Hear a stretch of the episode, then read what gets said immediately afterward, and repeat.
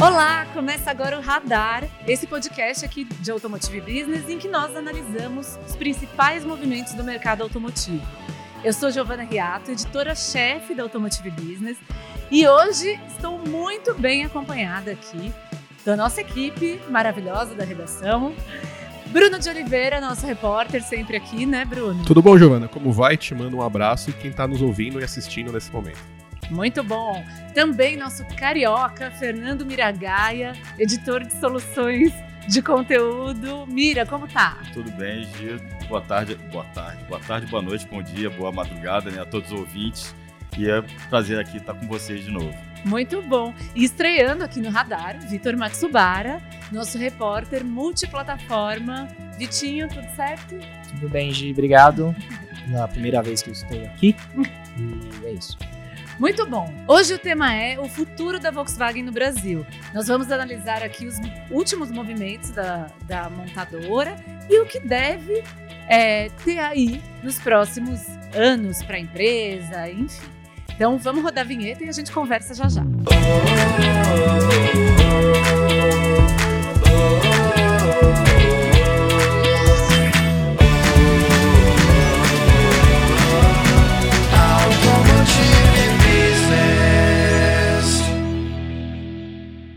Bom, acho que para entender o momento da Volkswagen no Brasil, nada mais justo do que a gente começar da gestão, né? A empresa passou por um momento de cinco anos sob a gestão de Pablo Dissi, que era a liderança para a América do Sul. Também aqui no Brasil, o Ciro Possobon, que é chefe de operações. E é, teve esse momento de talvez abertura mais para o mercado, mais diálogo. O Pablo Dissi tinha essa postura muito de porta-voz da indústria automotiva e tudo mais. E ele foi, assumiu agora a operação da América do Norte e temos o anúncio é, de que o Alexander Zeitz vai assumir a empresa aqui na região. Bruno, o que, que você tem sentido desse anúncio? O que, que você acha que vem por aí nessa nova gestão da Volks? Bom, é, acho que antes de a gente falar sobre o, o novo CEO, Alexander, seria interessante de fazer um balanço do que foi a, a gestão do Pablo Dissi, até para contextualizar a chegada do Alexander agora, né? É bom lembrar que a Volkswagen estava vindo de uma de um momento conturbado, né, globalmente, que era a questão do Dieselgate, um caso que ficou mundialmente conhecido. E de alguma forma eu senti naquele momento que a empresa deveria ter alguém que, que fosse uma cara mais amigável, digamos assim, da, da montadora na região. Até para ela começar a implantar nessa, na região ah, o planejamento que, enfim, aconteceu também, foi executado também em outros países, de, de dar uma nova cara para tentar, enfim, né, reformular toda a, imagem que tinha depois de um, de um escândalo como, como aconteceu, né? E essa pessoa aqui na região foi o Pablo Dissi, né? É uma, um, um executivo que é, ao longo dos anos que ficou aqui à frente da operação, é, ele participou muito de, de vários eventos. É, foi um executivo que falou muito com a imprensa. É, tinha um jeito diferente dos executivos que, que vieram antes dele, né? Que eram um pouco mais, digamos, sisudos, né? Por que não? Assim, alemães, etc. Ele tinha uma empatia, né? Ele transmitia uma empatia sim, melhor, sim. maior, assim. E ele era, ele era, digamos, se usar até um termo popular, ele era um showman, né? Ele deu essa cara um pouco mais ágil e jovem para a gestão da Volkswagen. E eu até entendo que precisava naquele momento, enfim, pelas razões que eu já falei. Passado esse tempo, né, ele, ele foi responsável pra, por trazer a plataforma MQB para a região, de vir com aquela estratégia de nova Volkswagen que, que veio na sequência daquela das Auto, né, ou, ou carro, né, durante muito é, tempo. Super né? prepotente no Sim, ponto, né? um slogan assim, difícil. Sim. E ele, enfim, ele foi a cara e a voz da, desse movimento aí de nova Volkswagen, né? Reformulou todo é, a oferta da, da montadora aqui na região e imprimiu uma, também uma, uma pegada de levar a imagem da companhia para ações mais ligadas ao próprio etanol e outras tecnologias mais verdes, enfim. Então ele popularizou, né? Foi um executivo, vai, pop da, da Volkswagen nesse momento que precisava de uma transição. Agora chega um executivo à la Volkswagen, né? A Volkswagen clássica, como a gente conhece, É, o Alexander ele já passou aqui pelo, pela operação no Brasil, ele tem uma formação aí e carreira, é, criou, se criou numa carreira de ligada à parte de financeira, à parte administrativa, né? Talvez isso marque uma nova fase da, da montadora, que é o que a gente vai poder explorar aqui de alguma forma, que talvez seja um momento de transição, mas uma transição para o que a Volkswagen é, imagina para o seu futuro em termos de manufatura, né? A Volkswagen Dentre outras coisas, ela tem aqui no Brasil um parque, de, um parque produtivo muito maior em termos de estrutura e eventualmente para o tamanho do, que, o, que o mercado brasileiro tem hoje, né? E a gente vai continuar falando sobre isso. Eu acho que, a princípio, chega um executivo clássico da Volkswagen para cuidar das finanças e isso pode dizer muita coisa. Sim, é aquela coisa do ciclo das empresas no Brasil, né? Às vezes um ciclo um, talvez um pouco mais expansivo, é, mais gastão, assim, em termos populares, né?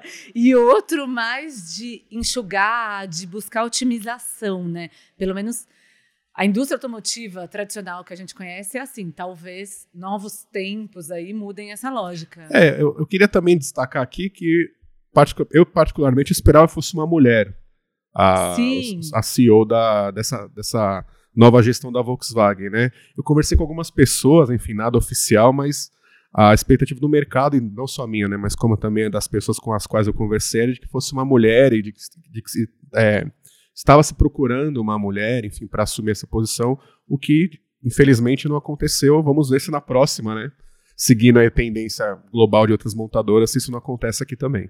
Exato, né? Tá mais do que na hora da gente ter uma, uma CEO cuidando da operação brasileira. A gente tem agora na, no grupo BMW, vale citar, né? Mas, mas é um movimento ainda muito lento. E o Zaitz, só para complementar, ele foi, ele trabalhou no Brasil, fala português. Entre 2008 e 2013 ele foi vice-presidente de compras da Volkswagen na região.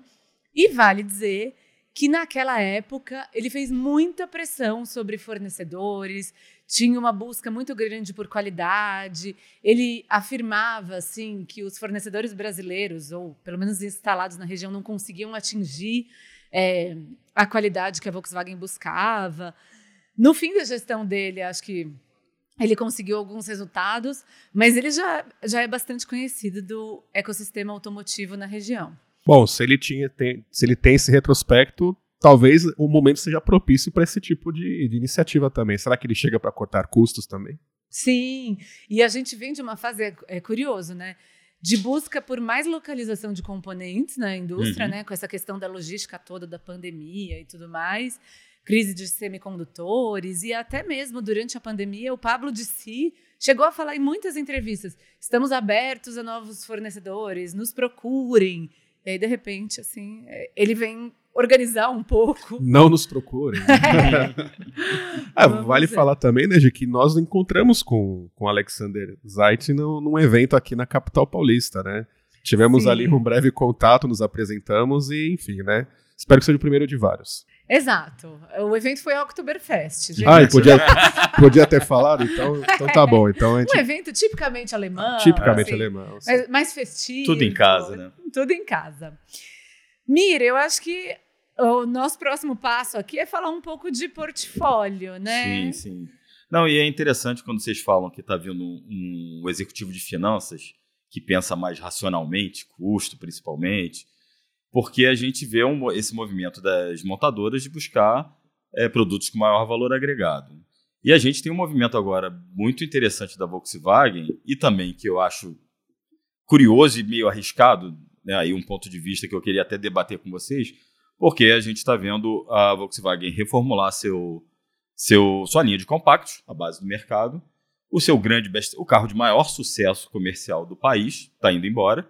A gente está falando de um carro de 8 milhões e meio de unidades produzidas em 40 anos, né? 42 anos, e que está indo embora. E a Volkswagen, mais ou menos, está abrindo mão de um volume. Ok, a gente vai combinar que o, o Gol, que é o carro que a gente está falando, não é um carro que vai dar esse valor agregado que a indústria está buscando agora. Né? Definitivamente não é. Porém, é um carro que tem uma escala de produção em Taubaté. É um tem carro, fãs.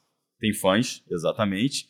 E que a gente não sabe se o seu sucessor, que é o Polo Trek, que vai ser lançado em fevereiro, e puxado pelo resto da linha Polo, que foi reformulada recentemente, vai segurar essa barra. Não, que, não, não nem por preço, mas porque eu acho que tem até uma percepção do mercado, depois eu queria que o Vitinho também comentasse isso, de que o Polo é um carro mais caro, apesar de ser um carro que custa apenas 4 mil reais a mais que o Gol, se for pe pegar no preço de tabela, é isso.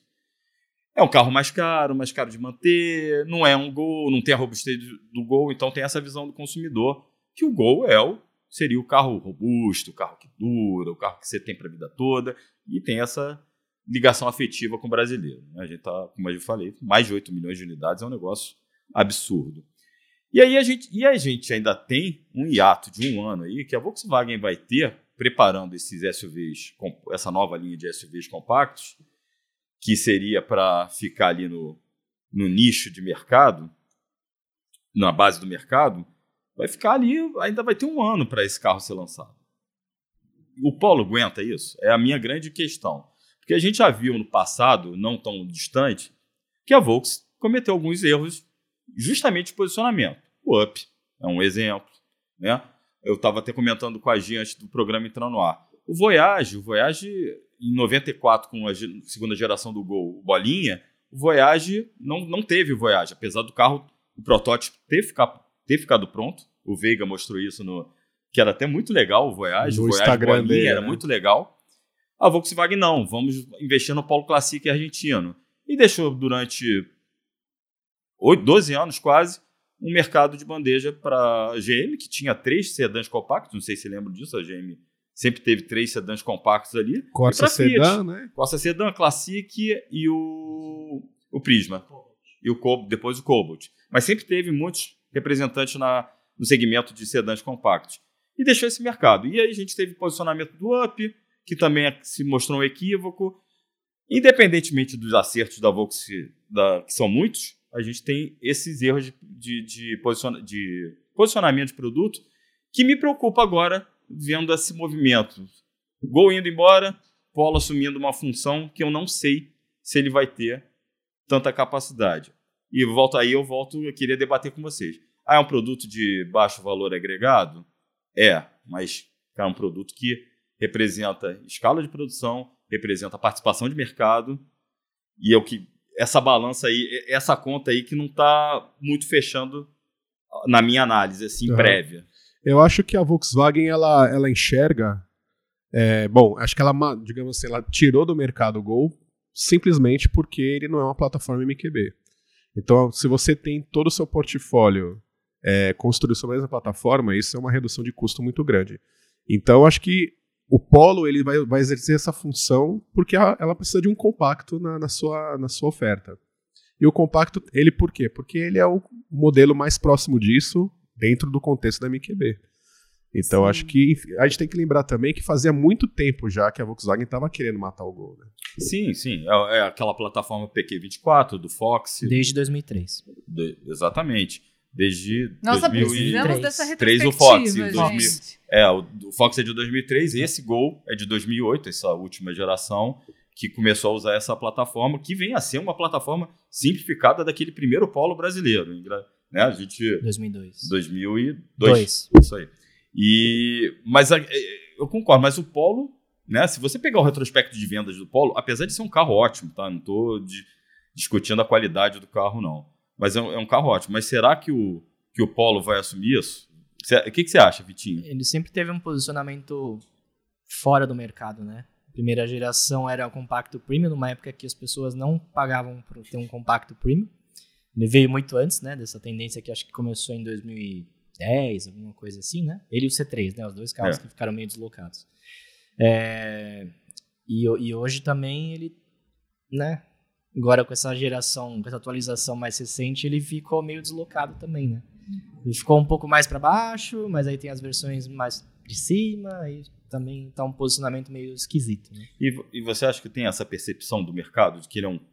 Eu, eu conversando com, principalmente com taxista, né? Taxista fala muito Grandes disso. fontes É. pra gente, né? Oráculos do trânsito e do Abre mercado. aspas, Santana nunca devia ter sido descontinuado, Descontinuado. fecha aspas. Mas eh, Perfeito. tem essa percepção de, de que ele é um carro mais caro? Porque a, a percepção que eu vejo das pessoas é essa: ah, eu não compro Polo, que é pouca coisa mais caro que um Gol. Ah, porque ele é mais caro de manter. Eu acho que nas versões de entrada tem. Mas acho que nas versões mais caras, não. Acho que existe uma percepção de que ele realmente é um carro com valor agregado maior, mas porque não existe mais Golf, né? Que Então, ele tem uma amplitude é, é assim, o que- no portfólio. É o que tem, né? Então, É, as versões mais caras acho que cumpre bem esse papel, mas as versões de entrada as pessoas falam que ah, é tipo um Gol mais caro. Um, um ponto que eu queria trazer, gente, é que assim, todas as montadoras, o Gol era o único modelo da Volkswagen que atendia um pouco mais frotistas. Essa é uma conexão que a, a Volkswagen não, não faz muito bem. Não sei se por falta de interesse ou porque de fato não é um mercado que ela olha com cuidado, né? E 50% das vendas desse ano, por exemplo, já são feitas a pessoas jurídicas. Aí cabe um parênteses assim um pouco questionável, tem pessoas jurídicas que são apenas é, indivíduos com uma meia aberta, mas, é, em geral, tem muito, muitas vendas a pequenos frutistas, grandes frutistas e tudo mais. No caso do Gol, ele tinha essa entrada. E aí gostaria de ouvir do Vitinho também, de vocês, um pouco do, do portfólio. Será que a Volkswagen simplesmente também faz parte desse movimento de trocar volume por lucro, né, de buscar valor agregado e o Gol de fato não entregava isso? O que, que você acha, Vitinho? Eu acho que pode ser, assim. Eu acho um pouco contrassenso você não buscar volume sendo uma marca que se chama Volkswagen, né? É uma marca famosa pro Fusca e cujo nome traduzido é carro do povo, né? Mas eu acho que quando a Volks tentou fazer volume, conseguiu muito bem com o Gol, né? Que foi aqueles dois meses que chegou 10, 11 mil carros, passou a estrada, então... Dois meses desse ano, né? É, desse, é, desse ano 2022. Então, se ela quisesse mesmo apostar nisso, acho que conseguiria sem grandes esforços. Mas, né, aparentemente não, não quer. Sim. É, lembrando que a, a- nesse ano, né, a Volks começou, é, o Gol deu esse pulo de, de vendas muito por questões de encomendas, né, inclusive de vendas diretas que estavam por falta de semicondutor. Então ela estava priorizando T-Cross, ela estava priorizando Nivus e o Gol, só que ela precisava entregar Gol, tinha encomenda do ano passado. Então ela, o Gol começou a vender muito por causa disso, né? Hoje, esse ano são 53 mil unidades de janeiro a setembro. Terceiro carro de passeio mais vendido do país. E aí eu vou. É aquela questão que eu te falei, né? Vai abrir mão desse mercado? Eu, eu duvido muito que o Polo vai absorver esse volume de uma hora para outra, mesmo com o Polo Track, que deve ter um preço aí na casa dos. Mas você diz pra pessoa jurídica, pra venda direta? Mesmo para venda direta. Você acha? Eu acho. Eu, eu, eu acho uma aposta arriscada. Eu não sou o- eu não sou o rei da razão, tá? Eu só tô achando um movimento muito arriscado nesse momento. Eu acho que a montadora ela precisa ter pelo menos um modelo em alguns nos segmentos que vendem mais, né? Sedã é um segmento que tá, já tem um tempo já está em queda em termos de vendas, né? E hatch é o contrário, hatch vende muito. Então, o hatch da Volkswagen hoje é, é o Polo. O Hum. compacto da, da Volkswagen hoje é o Polo. E quando a gente fala em venda direta, venda para locadora, acho que o que define é, volume para os modelos não é o design, não é o que ele traz, é preço. Então, se a Volkswagen conseguir oferecer o Polo para uma localiza ou uma movida por um preço que seja competitivo, se for mais barato que, sei lá, vocês lembram um outro compacto que vem muito em, em locadora? Mob, Onix. Quid, Onix. É, Onix. HB20. Onix, enfim. Se ela conseguir no volume fazer um preço mais baixo, O leva. Onix é um absurdo de venda direta. A, a GM também trabalha isso muito agressivamente. Sim. Inclusive, o Onix é, vende muito para locadora, tem é, quase 60% das vendas é para venda direta, e é um, é um fenômeno nesse sentido, porque a GM trabalha isso muito bem. É, mas também, é, e aí a gente vai para outra ponta, né? A Volkswagen acertou muito, ela demorou muito a chegar com os SUVs compactos. Ela chegou em 2018 com o T-Cross. O Vitinho pode me alertar se eu estiver errando o ano, tá? Mas ela chegou em 2018 com o T-Cross e em 2020 com o Nivus. No meio o da pandemia. no meio da pandemia. E o T-Cross hoje é o SUV compacto mais vendido do país. Tem aqui 48 mil unidades. Tá à Hum. frente da. Né, do, passou o Tracker, passou. Fica à frente do Tracker, passou o Renegade, que era o queridinho do mercado, passou o único- Kicks, O único Creta. carro da Volks no top 10 fora o Gol.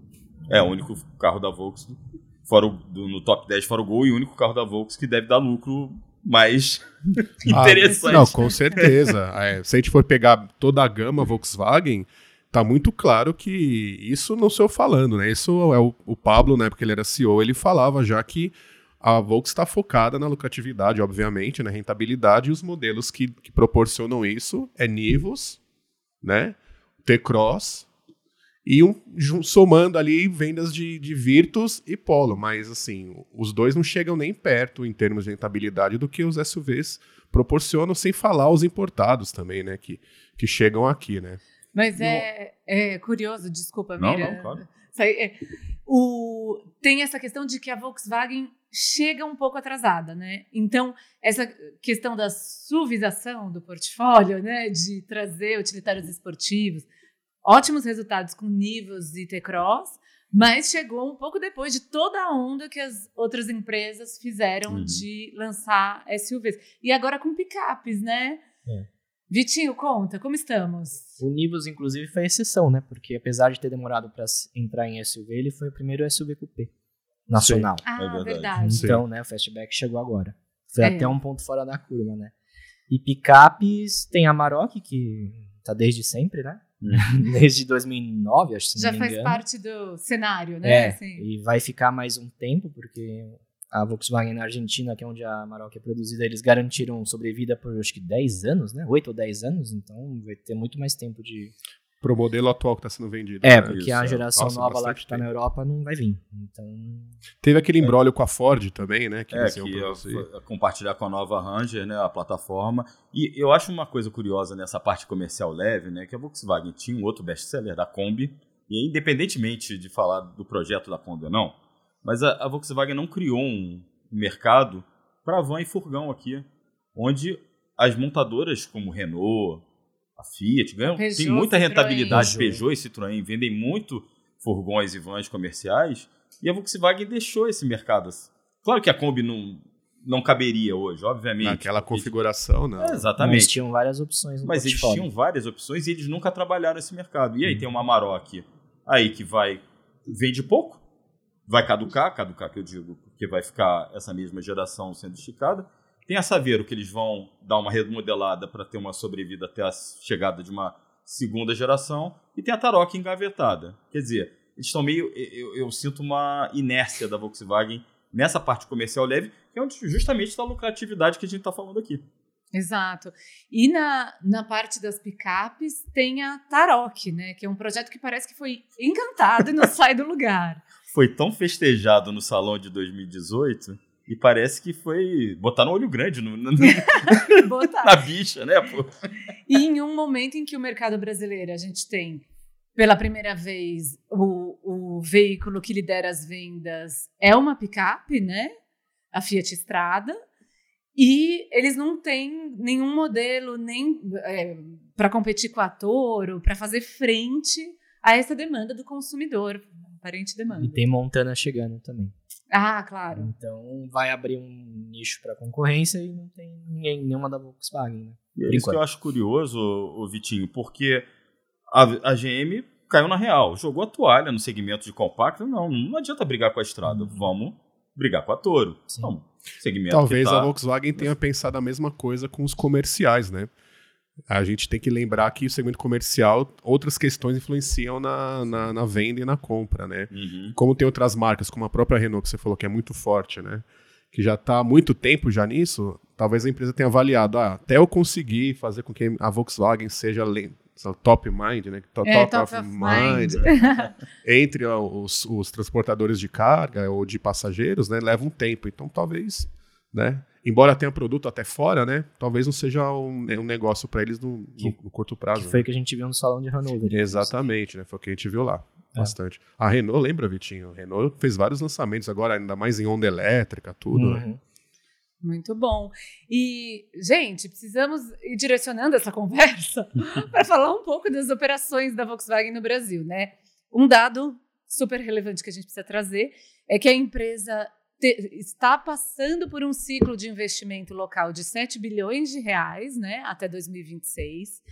No ano passado, quando eles anunciaram esse investimento, eles anunciaram também que eles tinham retomado a lucratividade no Brasil. Mas vale dizer que teve um, um tombo de lá para cá, porque do ano passado para cá, a situação de produção da Volkswagen no Brasil se deteriorou bastante, né? Pela questão da falta de semicondutores. Então, no ano passado, eles vinham em um momento muito bom, com o, o lançamento do Nivus e tudo mais. E esse ano, eles estão com uma dificuldade muito maior de manter a, a cadeia de valor funcionando e a, o fornecimento de semicondutores. Então, até a participação de mercado deles caiu. Esse ano eles estão respondendo por 13%, por, 13 das vendas no mercado brasileiro, somando a muito bem citada aí venda, o grande volume de vendas do Gol é, para frotistas e tudo mais, que está saindo de linha. E agora, e, e aí fica a Volkswagen em terceiro lugar em vendas atrás da Fiat, da GM. E olhando para frente, tem também a situação das fábricas, né? A Volks tem uma fábrica em São Bernardo do Campo, na Anchieta, aí, né, conhecidíssima, super tradicional. É, tem a fábrica de Taubaté e também a produção em São José dos Pinhais, no Paraná.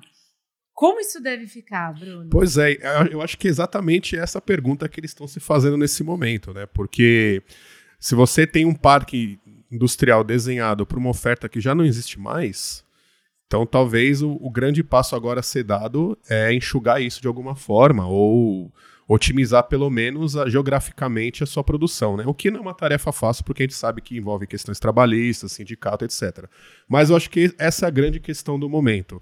Quando você quando a montadora é, aparece publicamente e fala: olha, a gente vai, vai tentar fazer com que toda a nossa oferta seja construída na mesma base, que no caso é MQB, como acontece no mundo inteiro, enfim, a Toyota com a TNGA e etc.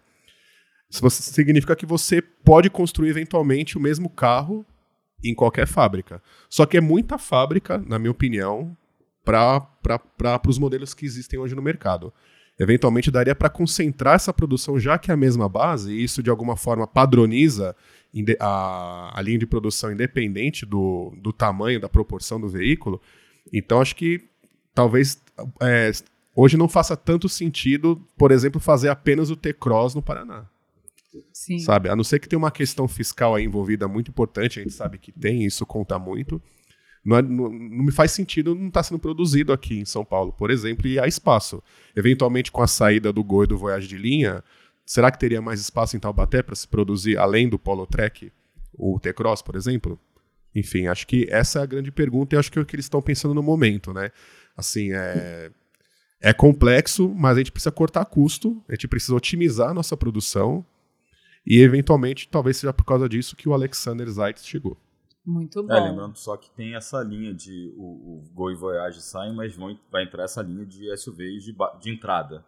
Vai ficar não, abaixo do Nivus. Não, sim, mas o que eu quero dizer. É, e que, que a previsão é em Taubaté, né? Sim.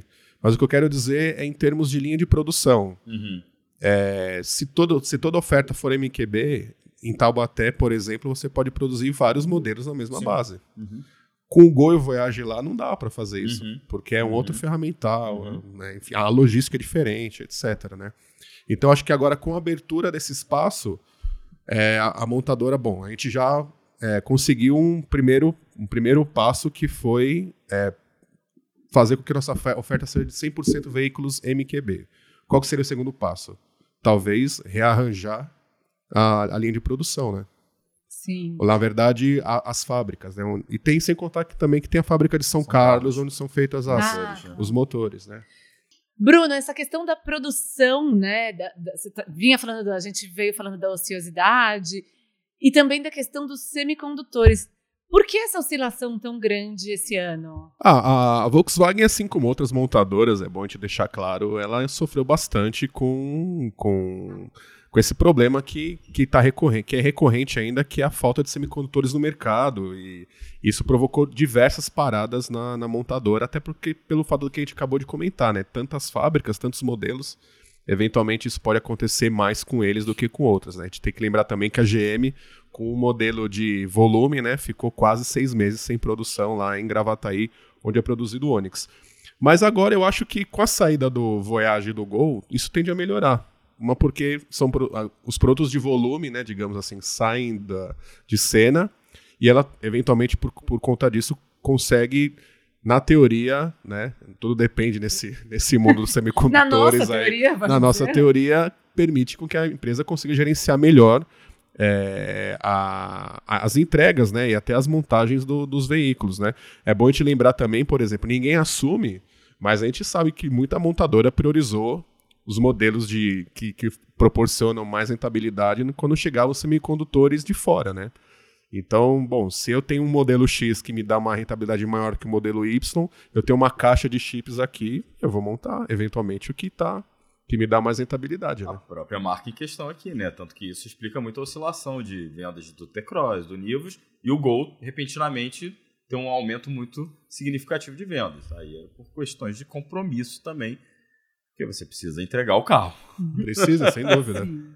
Bom, e se o tema aqui é a- o futuro da Volkswagen, a nova, nova Volkswagen, né, A Bruno? nova, nova Volkswagen. Nós temos que falar de transição energética e também um pouco da- desse aspecto positivo, que é, temos um investimento de 7 bilhões em curso na Volkswagen localmente. Desse aporte, eles estão focando muito em digitalização, que é uma coisa interessante, né? Serviços digitais, em obter receitas nessa parte. E eles têm o case recente dos últimos anos do Volksplay, que é essa central multimídia que eles desenvolveram aqui e vem trazendo uma, uma série de novas camadas, né? De, é, de interação, do jeito que o usuário usa e tudo mais.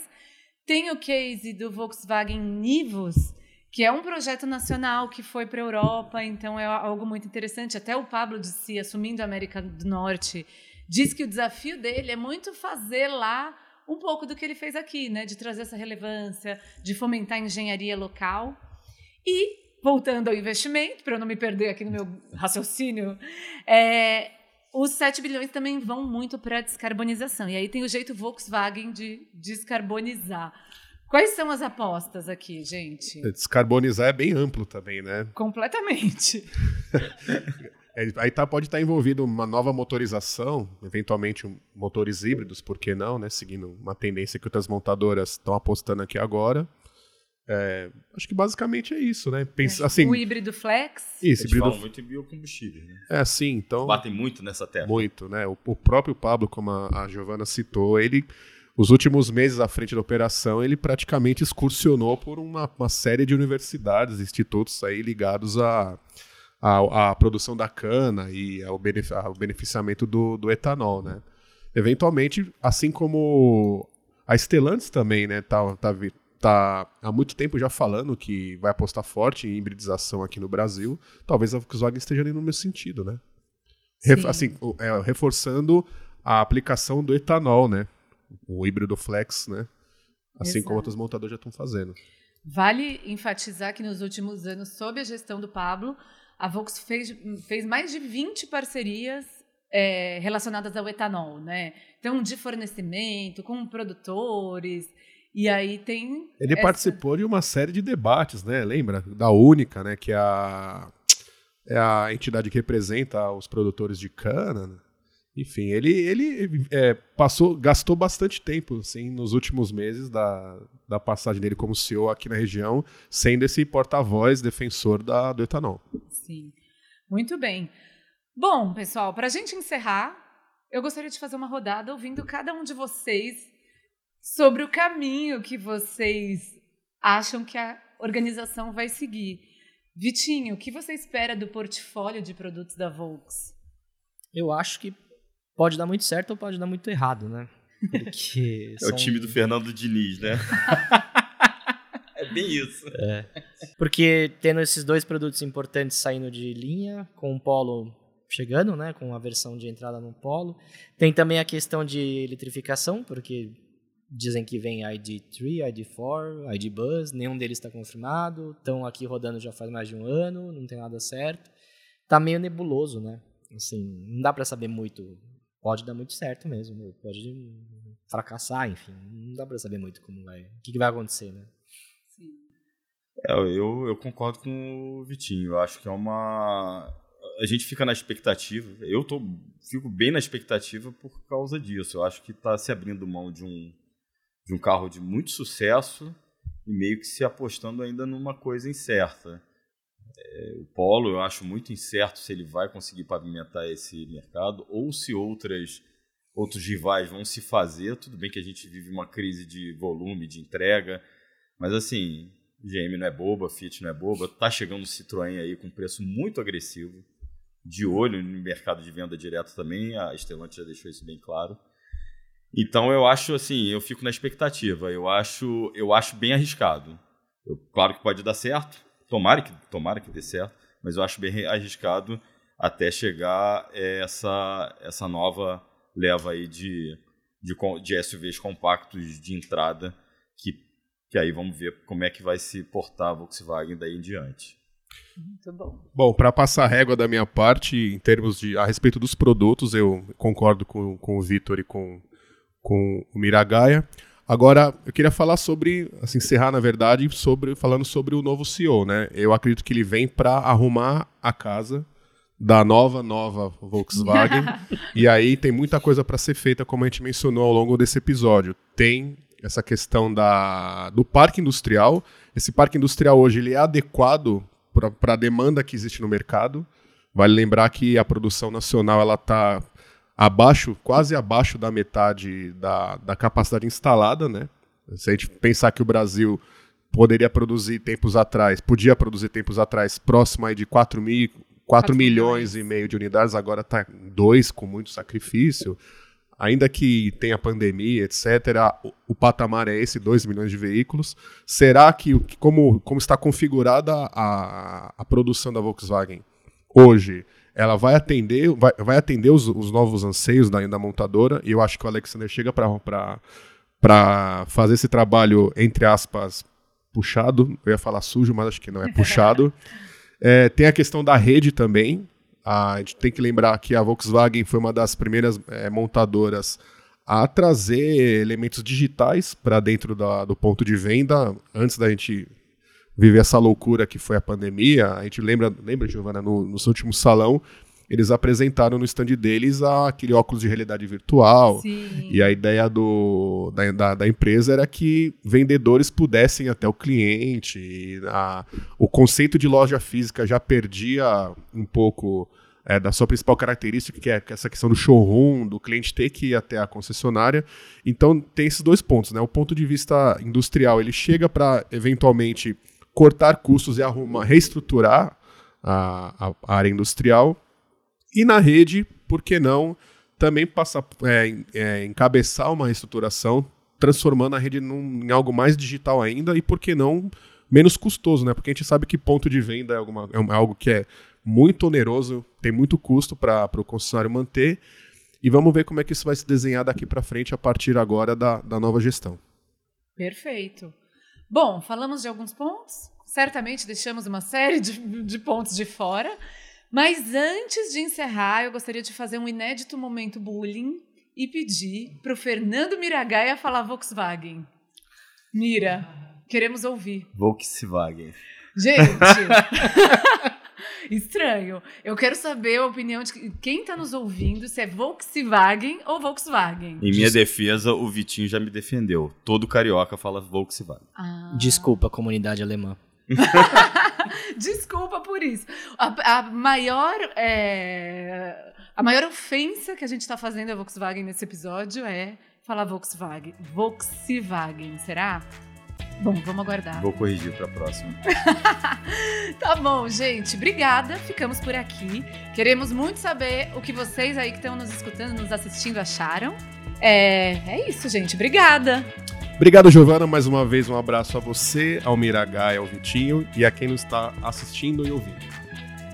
Obrigado, Giovana, um abraço a todos vocês e até a próxima. Obrigado, Gi, mais uma vez, abraço a todos aí, Bruno, Vitinho, toda a equipe aqui da técnica e todos os ouvintes e espectadores. Muito bom, espero ter essa mesa cheia mais vezes aqui no Radar. Valeu, pessoal! Eu sou Giovana Riato. Eu sou o Bruno de Oliveira. Eu sou o Fernando Miragaia. E eu sou o Vitor Matsubara.